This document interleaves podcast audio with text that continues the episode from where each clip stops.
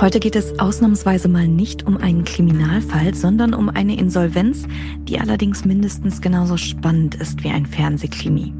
Und tatsächlich spielt in dieser Podcast-Folge das Fernsehen eine große Rolle. Es geht um das Drama eines Handelsunternehmens, das innerhalb weniger Monate tief gestürzt ist. Drei der Protagonisten sind Unternehmer, die sicher zu den bekannteren Managern in Deutschland gehören. Georg Kofler, Ralf Dümmel und Lars Windhorst. Im Mittelpunkt stehen aber vor allem Kofler und Dümmel, die als Fernsehjuroren einer breiten Öffentlichkeit bekannt geworden sind. In der Vox-Sendung Die Höhle der Löwen waren sie die Löwen, also die Juroren, die Start-up-Gründer und ihre Produkterfindungen bewerten oder kritisieren. Ihnen hat ein Millionenpublikum dabei zugeschaut, wie sie investierten, wenn sie eine vielversprechende Produktidee gefunden haben. Wenn sich ein Start-up wacker geschlagen hat, konnten die Gründer auf einen Deal mit den Investoren hoffen. Kofler und Dümmel wiederum haben doppelt profitiert. Die TV-Prominenz befeuerte auch das Image der gemeinsamen Aktiengesellschaft Social Chain. Mancher Beobachter sprach von der Löwenaktie oder sogar von einer neuen Volksaktie. Im November 2021 lag deren Kurs bei mehr als 50 Euro und das Unternehmen war mehr als eine halbe Milliarde Euro wert. Rückblickend muss man wohl sagen, das war damals der Höhepunkt des Hypes. Heute ist Social Chain nämlich insolvent und die Aktie bewegt sich im Cent-Bereich. Die TV-Juroren müssen nun selbst viel Kritik einstecken. Zugeschaltet sind mir heute René Bender und Lars Martin Nagel aus dem Investigativteam, die gemeinsam mit Michael Verfürden den rapiden Niedergang der Social Chain AG in diesem Sommer für das Handelsblatt begleitet haben. Sie haben intensiv dazu recherchiert, was im Hintergrund der Pleite alles gelaufen ist und davon wollen Sie uns heute erzählen. In diesem Podcast sprechen wir alle zwei Wochen über die spektakulärsten Streitfälle und eben auch die wichtigsten Wirtschaftsskandale in Deutschland. Wer dahinter steckt, wie sie dahin gekommen sind und welches System das zugelassen hat. Ich bin Lena Jesberg und damit herzlich willkommen zu Handelsblatt Crime.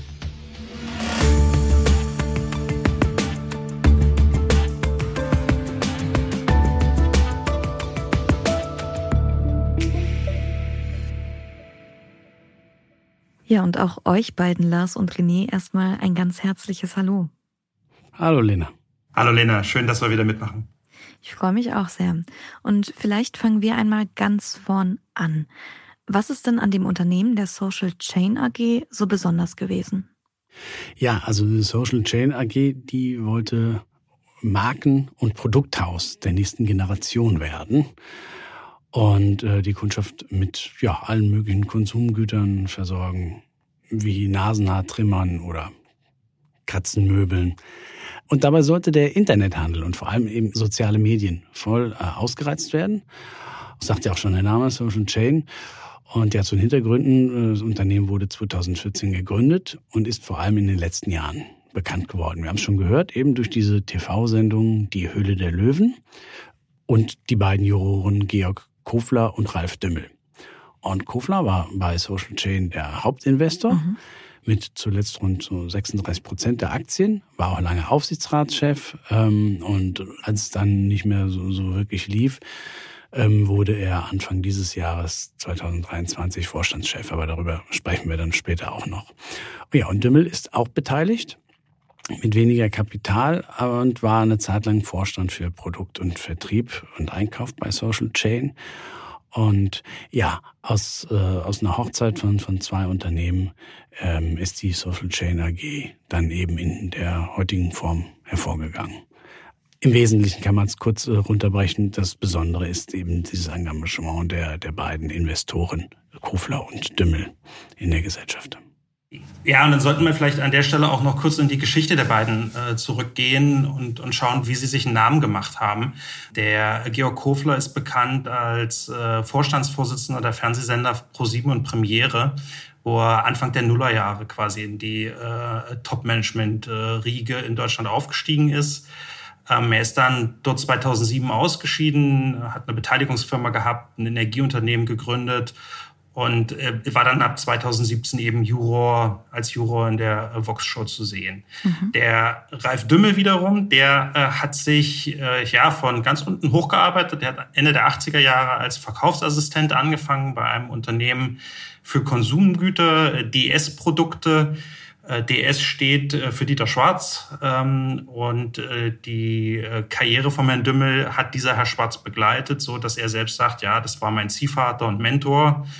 Und ähm, dort, äh, dort ist er halt dann aufgestiegen in, in, in die Geschäftsführerebene. Und er ist ein Jahr länger bei der Hülle der Löwen dabei als der Herr Kofler und rühmt sich halt, dass er also über 100 Gründer dort schon irgendwie ähm, bei ihrem Weg geholfen hat und dass einige von diesen Gründern heute Millionäre sind, wie etwa der Erfinder eines Abflussreinigers. Jetzt gibt es wahrscheinlich einige unter unseren Hörerinnen und Hörern, die die Sendung Die Höhle der Löwen noch nicht gesehen haben. Ich glaube, ich selbst habe auch ein paar Mal reingeschnuppert. Das war es dann aber auch. Ähm, vielleicht könnt ihr einmal ganz kurz das Konzept ein bisschen beschreiben. Ja, die Höhle der Löwen ist äh, letztlich eine Castingshow für Gründer und äh, Jungunternehmer und die läuft schon eine ganze Zeit lang, schon, schon neun Jahre und geht jetzt, glaube ich, in die 14. Staffel. Ja, und das Prinzip ist so, ähm, eben diese Gründer und Jungunternehmer stellen den Juroren ihre Startups vor, ihre, ihre Geschäftsideen und versuchen die eben äh, davon zu überzeugen, ähm, dass die Juroren äh, einsteigen als sogenannte Löweninvestoren. Und wenn dann eben mehrere Investoren Interesse zeigen, dann beginnt so ein Wettbieten. Ne? Und äh, die versuchen sich gegenseitig auszustechen und äh, ja, bieten Deals an. Und dann müssen die, die, die Gründer die Angebote vergleichen und entscheiden, ob sie darauf eingehen oder mit, mit wem sie äh, zusammengehen. Manchmal tun sich auch verschiedene Investoren äh, dieser Löwen dann zusammen. Und ja, die, die Jurorenriege, das sind mehr oder weniger bekannte, teils auch schillernde ähm, Gesichter der deutschen Wirtschaft. Zum Beispiel Herr Carsten Maschmeyer, der Ex-Rennfahrer Nico Rosberg und äh, Frank Thelen. Und ja, es ist eine, es ist eine wechselnde Riege an, an Juroren, gehören auch mhm. andere dazu. Und eben, wie wir schon gehört haben, Georg Kofler und Ralf Dümmel. Und was man auch noch dazu sagen muss, die gehen eben mit den Investoren, mit den äh, Gründern teilweise sehr, sehr hart auch ins Gericht und sagen, das überzeugt mich hier nicht, das Konzept oder das ist viel zu viel Geld, was ihr haben wollt für äh, viel zu wenig Anteile. Also die gehen da schon durch eine ganz schöne Mühle, die jungen Gründer. Ja, das, das klingt jetzt auch fast so ein bisschen wie äh, irgendwie die äh, Kritiken von Dieter Bohlen, ja, bei der äh, noch bekannteren äh, Musikcasting-Show. Nun sind die beiden nicht so bekannt wie Dieter Bohlen, aber man kann natürlich schon sagen, dass durch diese Sendung die eine gewisse Prominenz erreicht haben. Ja. Also wenn da irgendwo Woche für Woche drei Millionen Zuschauer oder irgendwas zwischen zwei und drei Millionen Zuschauer einschalten, und dazu gucken, ähm, dann, äh, dann wirkt sich das natürlich aus. Ja, das, äh, das ist ein Bekanntheitsgrad, den, den man so erreichen kann, wie ihn, glaube ich, die wenigsten deutschen Manager irgendwie erreichen können. Und ähm, gerade der Ralf Dümmel, der ist dann also auch öfter mal so im weinroten Glitzeranzug da aufgetreten. Das hatte schon irgendwo so ein bisschen was von einem Schlagersänger fast, ja. Und dann klopfte er irgendwie den, den ähm, Investor den, den, den Gründern auf die Schulter, wenn er sich wieder ein Investment gesichert hat und hat sich gefreut, wenn er jetzt irgendwo den neuesten Nasenhaartrimmer für sich gewinnen konnte. Und ähm, das ist ja, das ist ja hübsch anzusehen, ja. Ähm, was ich sagen will, ist halt, der ist damit natürlich viel, viel bekannter geworden, ähm, als das jetzt sein Handelshaus mit ein paar hundert Mitarbeitern, das ist kein, kein super großes Unternehmen, ja rechtfertigen würde. Ne? Und dann haben sich ja die beiden Löwen, also Dümmel und Kofler, zusammengetan. Wie lief das dann ab? Ja, genau. Das war äh, im Oktober 2021. Ähm, da haben die beiden bekannt gemacht, dass Koflers Social Chain AG eben die DS Holding von Dümmel zu 100 Prozent übernimmt. Und ähm, ja, wer die beiden dann zusammen sieht, so kann man schon den Eindruck bekommen, oh, hier haben sich aber zwei gefunden, die sind auf einer Wellenlänge unterwegs. Und ja, vielleicht hören wir gleich einfach mal selber rein, was sie eben dazu gesagt haben, wie sie sich gefunden haben und äh, warum man jetzt dann äh, in einem gemeinsamen Unternehmen zusammenarbeitet. Äh, das ist ein Ausschnitt aus einem Interview-Video und da hören wir einfach mal, was Georg Kofler eben gesagt hat auf die Frage, wer denn die Idee hatte zu dem Deal. Es war eine gemeinsame Idee. Wir wissen auch gar nicht mehr genau, wie sie entstanden ist. Wir wissen nur ungefähr den Zeitpunkt. Eine spontane, inspirierende Situation beim Mittagessen. Wir hatten äh, gerade einen äh, Pitch hinter uns, bei dem Ralf und ich uns um dasselbe Startup hier bemüht haben. Ja? Und er hat argumentiert, wie toll er äh, hier im Handel ist und wie er Vertrieb organisieren kann. Ich habe gesagt, ja, gut und recht, Ralf, ähm, aber, aber schau mal, ich mache Social Commerce und Social Media international und interaktiv. Das ist alles viel moderner. Und dann kamen die zu uns nachher und sagten, könnt ihr es nicht mit euch gemeinsam haben? Dann haben wir gesagt, ja, warum denn? Ja, weil ihr beide euch so ideal ergänzt. Ja? Und dann äh, beim Mittagessen sagen wir, du, vielleicht haben die recht. Ja? Und äh, so ist dann ein Gespräch in Gang. Und ein Insider noch, es gab thailändisches Essen, sehr lecker. Ja, scharf wie unsere Idee. Das klingt auf jeden Fall, als wären sie sich sehr grün. Aber auch hier wieder die Frage, was war das Konzept? Ja, das ist eben schon angeklungen. Also die beiden sahen sich letztlich ja als eine gegenseitige Ergänzung für ein Handelshaus des analogen, der analogen Welt. Also man wollte verknüpfen die analoge und die digitale Welt des Handels. Und dann gab es eben ganz schnell auch ähm, den, den Begriff der Löwenhochzeit. Und ähm, auch hierzu können wir einfach mal Herrn, Herrn Kofler selbst sprechen lassen. Das hat er bei YouTube ausführlich äh, erläutert. Hören wir doch auch da mal rein.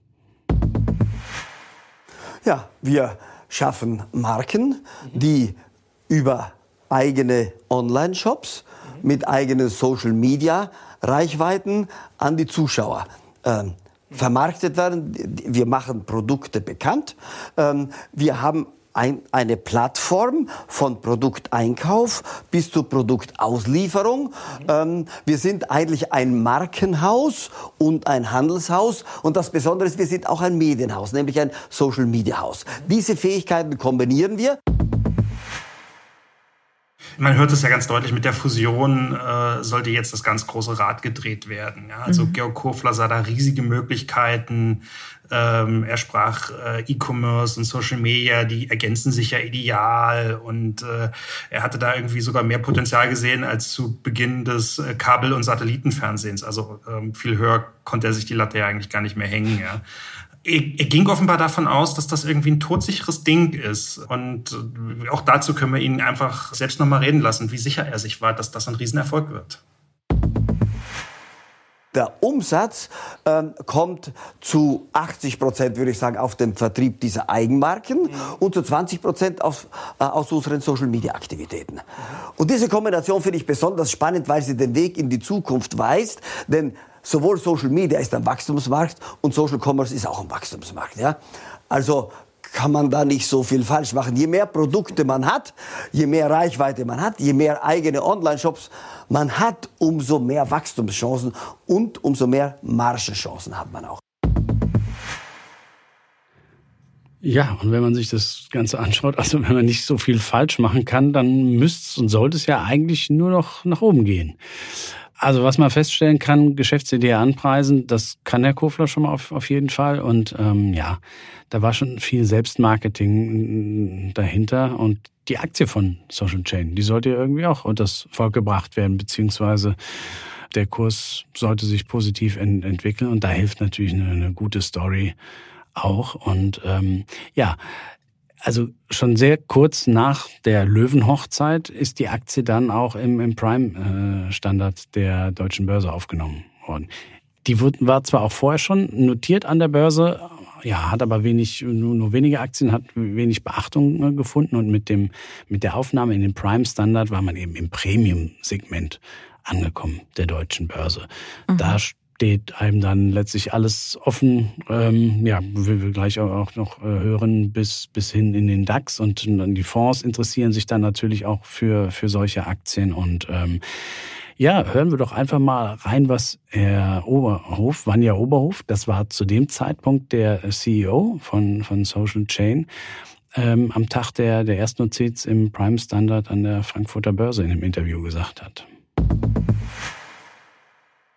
Wir haben ja schon das relativ ambitionierte Ziel von einer Milliarde Euro Umsatz in 2023 angegeben und sind da auch ziemlich on track. Wir wachsen ungefähr 30 Prozent von Jahr zu Jahr und das wird dann dazu führen, dass wenn wir in diesem Jahr unsere angekündigten 620 Millionen übertreffen, auch in 2023 spätestens die Umsatzmilliarde geknackt wird und das natürlich dann auch der Schritt ist in weitere Indizes, vielleicht im ersten Schritt der S-DAX und dann später auch der MDAX und natürlich, wenn man hier steht, muss das Ziel auch DAX heißen.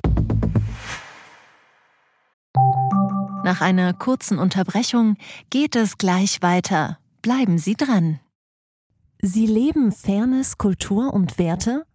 Zeigen Sie Ihr Engagement als Arbeitgeber und werden Sie Teil der Fair Company Initiative. Mit der Fair Company Initiative zeichnet das Handelsblatt Unternehmen aus, die insbesondere Berufseinsteigern und Young Professionals ein faires, attraktives Arbeitsumfeld bieten. Zu den entscheidenden Werten gehören unter anderem das Engagement für Mitarbeitende, Diversity und Chancengleichheit, Nachhaltigkeit und gesellschaftliche Verantwortung. Erfahren Sie jetzt mehr unter faircompany.de. Ja, und ihr habt es ja schon angesprochen, nach dem Börsenstart in Frankfurt äh, im November 2021, dann entstand so ein richtiger Hype, ne? Ja, das, das kann man so sagen. Das ist also dann richtig viel äh, Tamtam -Tam gewesen, ja, wie man das so von großen Börsenevents kennt. Äh, der Herr Kofler, Herr Dümmel, Herr Oberhof, ähm, die haben sich natürlich nicht nehmen lassen und haben dann also auch äh, Interviews gegeben. Äh, der vor allen Dingen Dümmel und, und Kofler sind dann äh, zum Wahrzeichen der Börse und haben sich da fotografieren lassen, äh, und zwar links und rechts neben dem symbolischen Bullen. Ähm, auch da wieder sozusagen der Finger zeigt, wo sie sich sehen und ähm, alles sehr offensiv vermarktet. Ja. Und äh, die Euphorie, die war zumindest im ersten Moment auch ansteckend. Da gab es also auch Analysten, die Social Chain dann zum Kauf empfohlen haben. Und ähm, die Anleger, die haben dann auch genau das gemacht. Und der Kurs ist also hochgesprungen auf äh, 54 Euro für die Aktie. Und äh, tja, plötzlich war Social Chain irgendwo 620 Millionen Euro wert. Wobei man ja aus heutiger Sicht auch irgendwie sagen muss, ähm, auch da wurde schon einiges ausgeblendet oder zumindest nicht ganz so hinterfragt. Ja, absolut. Und ähm, wenn man wenn man von heute schaut, dann sind die Finanzdaten äh, ja schon nicht so wirklich prickelnd eigentlich gewesen und erzählen nicht so eine tolle Börsenstory. Also schaut man mal auf das Jahr 2021, also Jahr des Börsengangs. Da gab es ein Minus von 72,5 Millionen Euro. 2022 waren es dann sogar schon 107 Millionen knapp. Und äh, Vanja Oberhof, damals CEO, hat so ein bisschen was anderes erzählt. Also jedenfalls hat sich anders angehört. Er hat gesagt, die Social Chain AG ist in den vergangenen drei Jahren außerordentlich schnell und profitabel gewachsen von reported 35 Millionen Euro 2019 über 130 Millionen 20 auf pro forma konsolidierte 620 Millionen Euro Jahresumsatz in 2021. So hat er sich zitieren lassen. Und er, mhm. und er unterstrich das auch noch durch eine zweite Aussage. Die Social Chain AG ist solide profitabel. Also, hm, Ne? Hm. Kann man mal auf sich wirken lassen, wenn man sich den Verlust anschaut. Und ich, ja, ich glaube, es gibt ein paar Anleger, die Herrn Oberhof vielleicht heute nicht mehr so, so dolle finden. Ja, ich kann es mir vorstellen. Also wir haben schon 2021 im Jahr des Börsengangs einen Verlust, der dann noch gewachsen ist. Wann endete denn dann der Hype? Wann, also wann ging es sichtbar abwärts? Also das hat nach der Fusion äh, oder nach der Übernahme äh, dieser DS-Gruppe äh, nicht mehr lange gedauert. Also im Trend hat die Aktie mhm. eigentlich stetig verloren. Ähm, von diesen 50 Euro im, oder 54 Euro im November 21 ist man dann also schon bis, äh, bis zum Jahresende auf 35 Euro äh, ist der Kurs gefallen. Und äh, nochmal ein Jahr drauf, also dann sind wir so ähm, Anfang äh, Januar des äh, laufenden Jahres, ähm, da lag er dann bloß noch bei fünf Euro. Also die, die Euphorie an der Börse, die ist sehr schnell verschwunden. Die Stimmung ist schlechter geworden und äh, dann kamen auch bald die ersten personellen Wechsel im Laufe des Jahres 22. Ja, und vielleicht muss man auch dazu sagen, hat sich der ein oder andere Aktionär dann auch mal genauer an, angesehen, was denn da wirklich gehandelt wird in dem tollen, modernen Markenhaus. Und unter anderem, also es gibt äh, schon, schon äh, tolle Produkte, bekannte Projekte, Produkte wie vom Grillhersteller Landmann, aber wir haben dann eben auch so Dinge, wo man sagt, Nasenhaartrimmer, Topseller für ein Millionenpublikum, hm, kann man mal hinterfragen, oder den Rostschreck für die Spülmaschine, den Duftstein Abschlussfee, Moskitonetz Magic Click. Ja, und das vielleicht einfach mal ein bisschen hinterfragt haben, ob da diese, diese Welt, äh, diese zusammen gefundene Welt, Social äh, Media und über Influencer und ein herkömmliches Handelshaus wirklich so, so dolle funktioniert. Naja, um fair zu sein, Nasenhaare haben wir alle, ne? Aber das äh, ist natürlich der dem Rest überlassen. Ähm, wir müssen sagen, so richtig Bewegung kam dann allerdings erst 2022 rein, ne? Genau, da wurde der Vorstand umgebaut. Ähm, Herr Oberhof, wir erinnern uns, der ähm, kurz äh, zuvor ähm, oder ein Jahr zuvor noch vom DAX erzählt hat, vom möglichen Aufstieg in den DAX, der musste den Vorstand verlassen und auch Herr, Herr Dümmel. Und stattdessen äh, hat dann Kofler, Georg Kofler, ähm, übernommen als CEO, der als Großaktionär bis dahin wahrscheinlich auch schon sehr viel Geld verloren hatte. Und der sollte jetzt das äh, Ruder rumreißen und ja, dann wurden dann auch Restrukturierungen und äh, Sanierungsmaßnahmen und dann Personalabbau angekündigt. Es ist auch nicht ganz klar, ob das jetzt der Grund ist, aber fast zeitgleich hat äh, Herr Kofler das äh, Showbusiness, äh, also die, die TV-Sendung Höhle der Löwen, dann ähm, verlassen ist, steht zu mutmaßen, dass er möglicherweise gesehen hat, dass er äh, als äh, Manager in der realen Welt äh, bei Social Chain halt eine riesige Aufgabe da vor der Brust hatte, die er mhm. jetzt irgendwie anpacken musste. Ja. Ja, zumindest wissen wir ja, dass die Rettung ähm, nicht gelungen ist, denn wenige Monate später ging es ja dann schon Schlag auf Schlag und es wurde ja wortwörtlich ein heißer Sommer, ne? Absolut. Und der ist ja auch noch nicht zu Ende. Aber wenn man mal, mal schaut, äh, nach außen sichtbar ging es im Juli los mit einer Information der BaFin. Ähm, die Finanzaufsicht hat mitgeteilt eben, dass Social Chain ähm, Zahlungen aus der Aufnahme eines Bankdarlehens in Höhe von 50 Millionen Euro fälschlicherweise als Cashflow aus operativer Tätigkeit erfasst habe.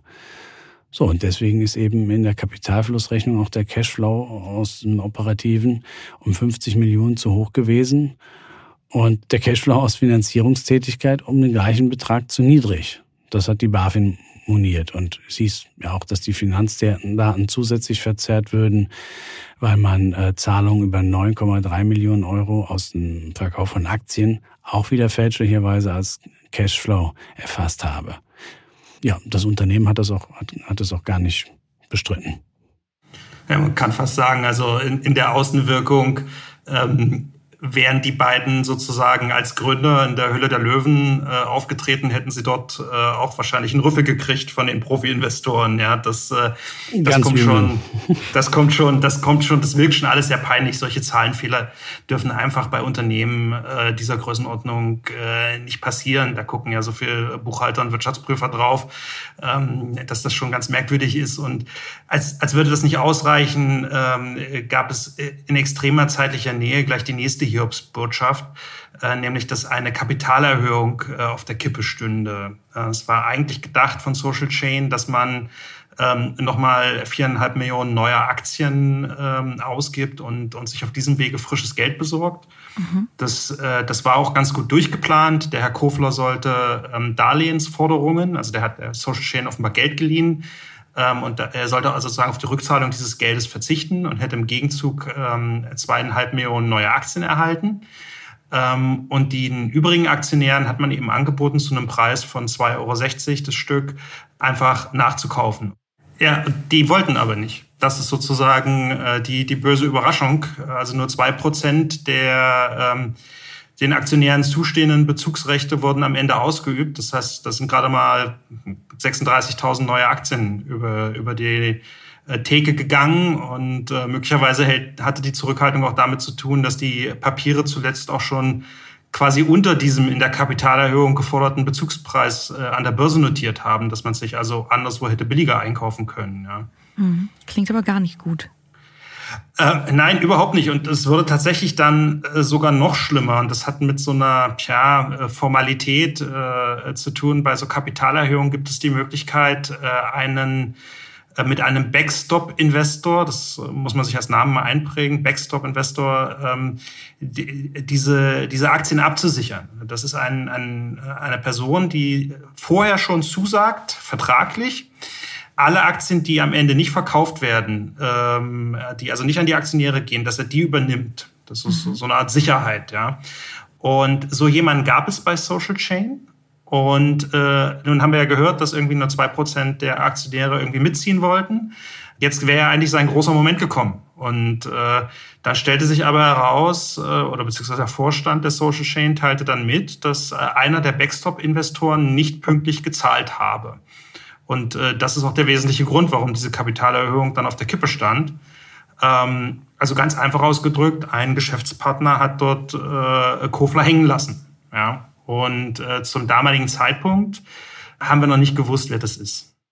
Ja, aber was wir uns schon gedacht haben oder vielleicht auch wussten, oh, das könnte aber jetzt hier vielleicht auch eng werden fürs Unternehmen. Und wir haben das Unternehmen dann auch äh, gefragt, wie ernst die Situation denn ist und bekamen dann eine sehr ungewöhnliche Antwort. Also ich weiß noch, ähm, Lars, Michael und ich, wir haben uns angeguckt und haben gedacht, oh, hoppla, denn auf die Frage, ob denn die Finanzierung von Social Chain jetzt auch noch ohne die Kapitalerhöhung, ne, wenn, wenn die eben nicht fliegt, ähm, gesichert sei, antwortete eine Sprecherin des Unternehmens, die Prüfung läuft. Etwaige Ergebnisse wären zunächst in der gesetzlich vorgeschriebenen Art und Weise zu kommunizieren. Das lässt aber sehr viel Interpretationsspielraum. Naja, also wenn wir so eine Auskunft äh, von einem Unternehmen hören äh, und, und sozusagen den, den Kontext, äh, den wir da hatten in den letzten Monaten, also den Einbruch der Aktie, die ganzen Querelen, den Ärger mit der BaFin, wenn man das alles zusammennimmt, äh, dann haben wir schon irgendwie ein bisschen geahnt, was, was da kommen könnte. Und tatsächlich, der Juli war noch nicht vorüber und äh, dann hat sich Social Chain an das Amtsgericht gewandt und hat seine Insolvenz angemeldet. Mhm. Der hat das sozusagen flankiert mit der Mitteilung, dass der Vorstand nach eingehender Prüfung zu dem Ergebnis gekommen sei, dass für die Gesellschaft keine positive Fortbestehungsprognose mehr besteht. Ja, und dann äh, geschah noch was. Ja, paradoxes, denn äh, Social Chain beantragte eine Insolvenz in Eigenverwaltung. So, und im Unterschied zu einer, zum klassischen Insolvenzverfahren ist es eben bei einer Insolvenz in Eigenverwaltung so, dass das Management an Bord bleibt oder das Management weiter über die Geschicke des Unternehmens wacht, aber ein äh, Sachwalter an die Seite gestellt bekommt. Und der überwacht ähm, letztlich die Managemententscheidungen und Ausgaben der Gesellschaft. Aber auf der anderen Seite, es war gar nicht mehr so viel Management da, denn Herr Kofler und ein weiterer Vorstand sind unmittelbar mit der Ankündigung ähm, der Insolvenz zurückgetreten. Ähm, und ja, der andere, das war Herr Stefan Kiewit, der war gerade erst im Juni dazugestoßen. Ja, und ansonsten, wenn man, wenn man mal schaut, was da so passiert ist, mit der Ankündigung der Insolvenz ist der, der Kurs natürlich wahnsinnig eingebrochen. Um mehr als 70 Prozent der, ist die Social äh, Chain Aktie nach unten gerutscht und war dann am Tag dieser Ankündigung gerade mal bei 35 Cent. Vielleicht auch nochmal merken, kommen nochmal zum aktuellen Aktienkurs später, jetzt vier Wochen später. Jetzt haben wir vorhin gehört, dass Georg Kofler durchaus sehr eloquent sein kann, wenn es um Börsenstories und Markenhäuser geht. Was hat er denn den Aktionären anlässlich der Insolvenz gesagt? Ja, da gibt's jetzt nicht mehr äh, so viele äh, Videos und, äh, und so, aber er hat tatsächlich ein Statement äh, abgegeben. Ich lese mal vor, dass er also bei allen, die mit der Insolvenz von der Social Chain gehen und Verluste hinnehmen müssen, würde er sich entschuldigen. Ähm, er schreibt, ich habe stets an unsere Pläne geglaubt und war ehrlich begeistert. Er habe selbst unsere Überzeugung mit viel Eigenkapital untermauert und müsse nun ähm, herbe Verluste hinnehmen. Der Punkt, äh, der, der stimmt auch. Also er ist damit äh, mit 36 Prozent beteiligt gewesen. Also das trifft ihn jetzt auch, die Kursverluste, keine Frage. Aber natürlich, ist wahrscheinlich auch nicht so unüblich, ist das jetzt äh, in der Darstellung alles ein bisschen zurückhaltender, als wir das vorher hatten. Und ja, Ralf Dümmel hat sich übrigens auch zu Wort gemeldet, äh, ja, mit einer Botschaft, dass er, dass sein Baby, also die DS, ob er eben weitermachen wolle. Und ja, vielleicht hören wir einfach mal rein, was er bei Instagram da von sich gegeben hat. Eine wichtige Botschaft ist, dass sich die Insolvenz der Social Chain AG nicht auf die Geschäftstätigkeit der DS-Gruppe auswirkt. Ihre Finanzierung ist vertraglich von der Muttergesellschaft abgeschottet. Sie wird ihre Geschäftstätigkeit unter meiner Geschäftsführung wie gewohnt fortsetzen. Nach einer kurzen Unterbrechung geht es gleich weiter. Bleiben Sie dran. Sie investieren in Aktien, es fehlt Ihnen aber eine klare Strategie. Ihr Depot ist ein Sammelsurium mehr oder weniger guter Ideen dann geht es Ihnen wie vielen. Lernen Sie in der Masterclass Erfolgreich investieren alles über kluge Börsenstrategien. Mit dem Rabattcode Investieren20 gibt es 20% Nachlass auf den Normalpreis. Infos unter handelsblatt.com slash erfolgreich-investieren. Was heißt all das denn für den Insolvenzprozess und vielleicht auch gleichzeitig für die Anleger? Ja, also im Insolvenzprozess geht es jetzt zunächst mal darum, äh, das ganze Gebilde Social Chain ähm, wieder zu reorganisieren, äh, im Prinzip zu entflechten. Darum kümmern sich äh, Gerrit Hölzle und Thorsten Bieck. Das sind zwei sanierungserfahrene Anwälte aus der Großkanzlei Görg. Das ist eigentlich eine gute Adresse ähm, für solche Angelegenheiten. Die sind jetzt als neue Vorstände an, an Bord. Wir hatten es ja angerissen, dass es äh, sich um ein Insolvenzverfahren mit einer Eigenverwaltung handelt.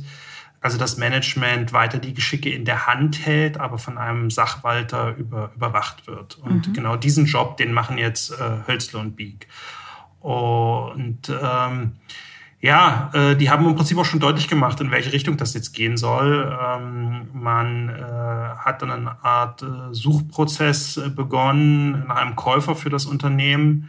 Ähm, man spricht da von M&A-Prozess, man hat eine Unternehmensberatung beauftragt, Deloitte, äh, die also jetzt genau da gucken soll, ob sich da ein Käufer finden lässt. Diese Investorensuche, die fokussiert dabei insbesondere auf die DS-Gruppe, die äh, als werthaltigster Teil der Beteiligungen innerhalb der Social Chain Unternehmensgruppe ausgemacht wurde. Also man kann hier schon sagen, sozusagen, dass diese äh, dieses Unternehmen vom Herrn Dümmel, das der in die, in die Löwenhochzeit eingebracht hat, äh, heute sozusagen als der werthaltigste Teil definiert wurde. Ja. Und ähm, äh, für die namensgebende Social Chain hingegen äh, sind wohl die Hoffnungen auf äh, Käufer eher gering. Äh, es gibt jetzt erste Gespräche mit Interessenten.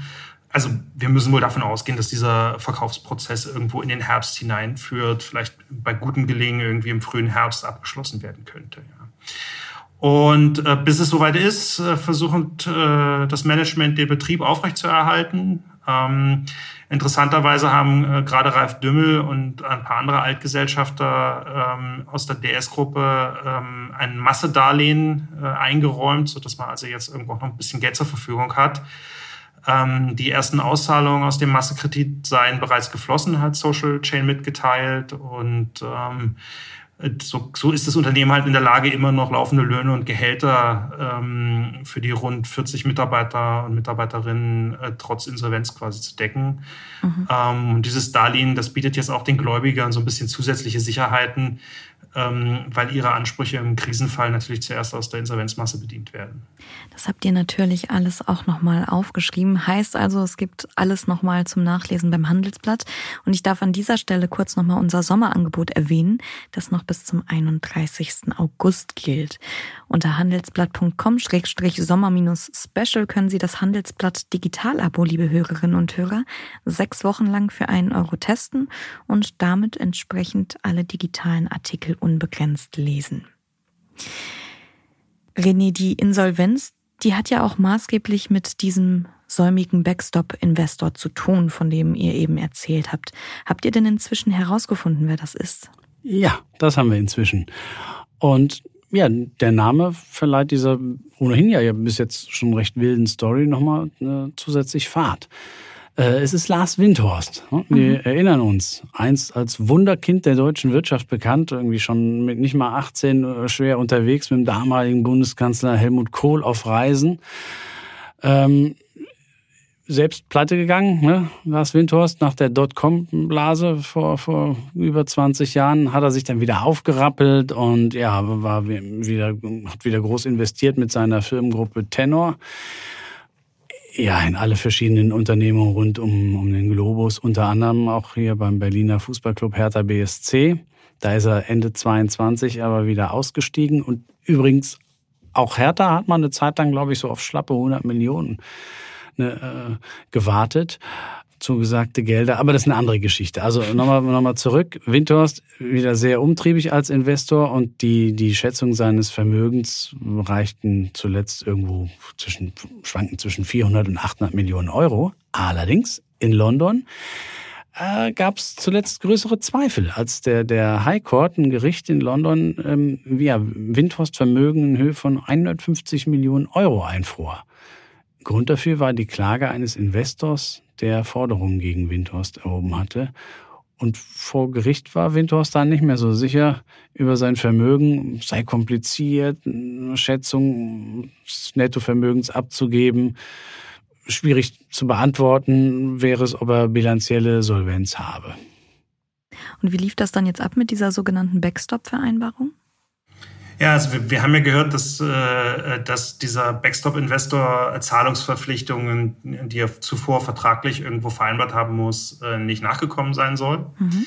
Und äh, natürlich haben wir beide Seiten gefragt, was ist denn nun? Und äh, ich werde jetzt einfach mal sozusagen beide Antworten referieren, äh, weil wir das nicht ganz final beurteilen können und uns einfach da jetzt ähm, auf, auf den, den Wortlaut der Stellungnahmen irgendwie berufen müssen. Also ähm, ein Sprecher aus Windhorsts äh, Tenorgruppe hat also Folgendes gesagt. Er sagt, eine mit uns verbundene Gesellschaft wollte in die Social Chain AG investieren, um diese finanziell zu stützen.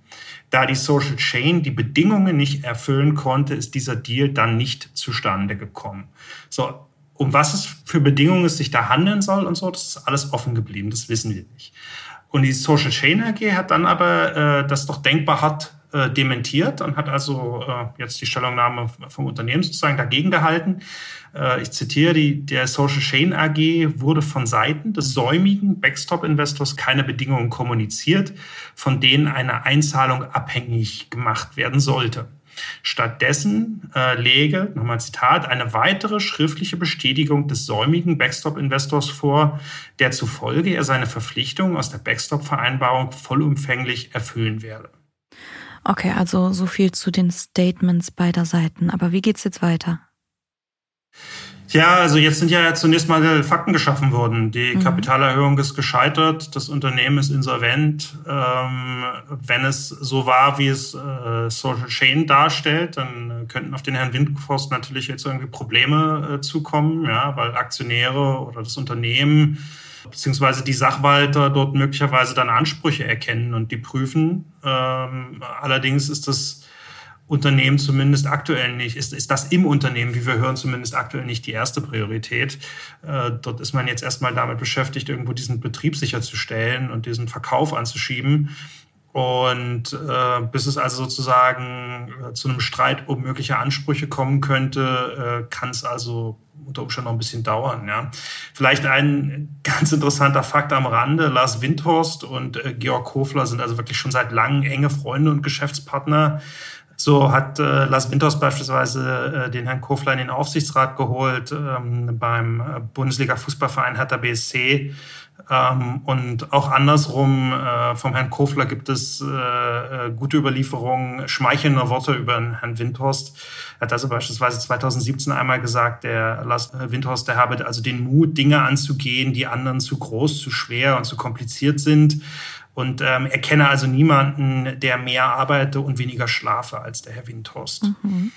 Und jetzt könnte man ja annehmen, ähm, dass die Beziehung der beiden äh, unter dieser ganzen Backstop-Problematik gelitten hat. Ja, also wenn der eine ankündigt, dem anderen in einer bremsligen Situation für dessen Unternehmen zu helfen und dann irgendwie im letzten Moment noch abspringt, ähm, aber nach allem, was wir hören, hat die Freundschaft offenbar nicht gelitten. Ähm, und noch am Tag, als die Insolvenz angekündigt wurde, gab es wohl angeblich einen freundlichen Austausch äh, und äh, keiner spricht bislang ein schlechtes Wort über den anderen.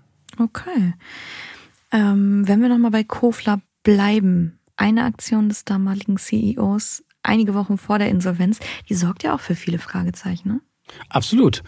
Äh, da geht es um eine Transaktion rund ja, drei Wochen vor der, vor der Pleite. Da hat Kofler, der bis dahin rund 36 Prozent an Social Chain hielt, in etwa 5 Prozent seiner Aktien verkauft.